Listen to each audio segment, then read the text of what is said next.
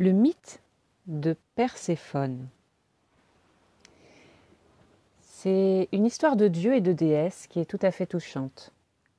Elle cache plusieurs niveaux de lecture, mais j'aimerais en partager un en particulier. Alors, voici une jolie version d'un ancien mythe grec. Perséphone, fille de Zeus et de Déméter, était tant aimée par sa mère cette dernière ne la laissait jamais seule. Si bien qu'elle n'avait pas un moment sans être surveillée, soit par sa mère elle-même, soit par les nymphes à qui elle la confiait lors de ses voyages sur Terre, où elle avait la responsabilité de prendre soin de la nature et des mortels. L'histoire raconte que la jeune déesse était d'une beauté saisissante, mais seule. Beaucoup de dieux la courtisaient, mais sa mère les faisait tous fuir. Lors de ses rencontres avec Zeus, Hadès, le dieu gardien des mondes inférieurs, apercevait Perséphone et s'émerveillait toujours de sa beauté, si bien que lui aussi en tomba éperdument amoureux. Et un jour, lorsque Perséphone était sous la surveillance des nymphes, le sol s'ouvrit sous ses pieds et elle tomba dans un gouffre immense et sombre. Sa chute la mena dans le royaume souterrain, le monde d'Hadès. Celui-ci l'accueillit avec tant de douceur et de bienveillance que Perséphone se sentit confiante.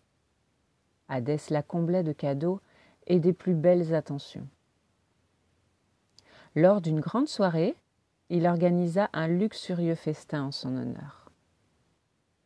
Le dieu des ténèbres était au fait que si elle mangeait le moindre mets du monde d'en bas, elle ne pourrait plus en repartir, ni retrouver sa douce vie au royaume céleste. Alors il la garderait éternellement auprès de lui et pourrait en faire sa reine. Seulement, de tout cet opulent festin, la jeune déesse ne mangea que six graines d'une jolie grenade. Pendant son absence, sa mère, Déméter, se morfondait de chagrin. Sa colère et sa tristesse firent déferler sur la terre le froid, la sécheresse et la noirceur.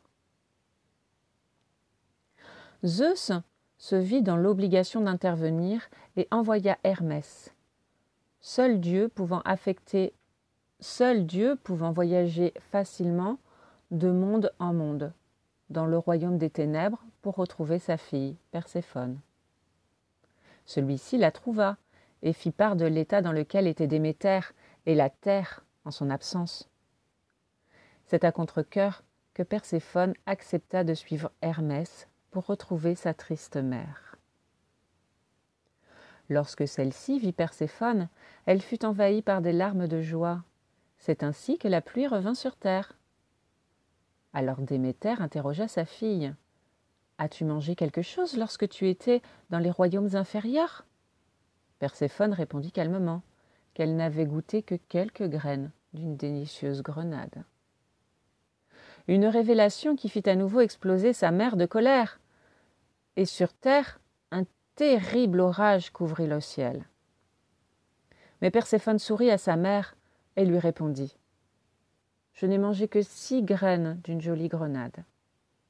Ainsi, six mois de l'année, je serai à tes côtés à prendre soin de la terre, et les six autres mois, je redescendrai dans les profondeurs du monde d'en bas.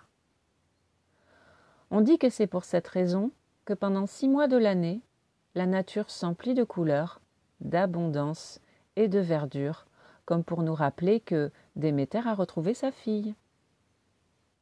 Et que les six autres mois, sombres, froids et durs, marquent le départ de la belle Perséphone pour les mondes obscurs, laissant sa mère désespérée endormir la nature jusqu'au prochain printemps.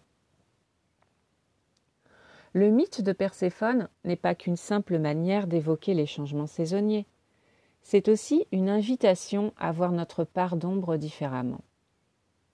Ici-bas, nous vivons dans un espace de mouvement, et il est sage de reconnaître que notre paysage intérieur ne peut être toujours luxuriant.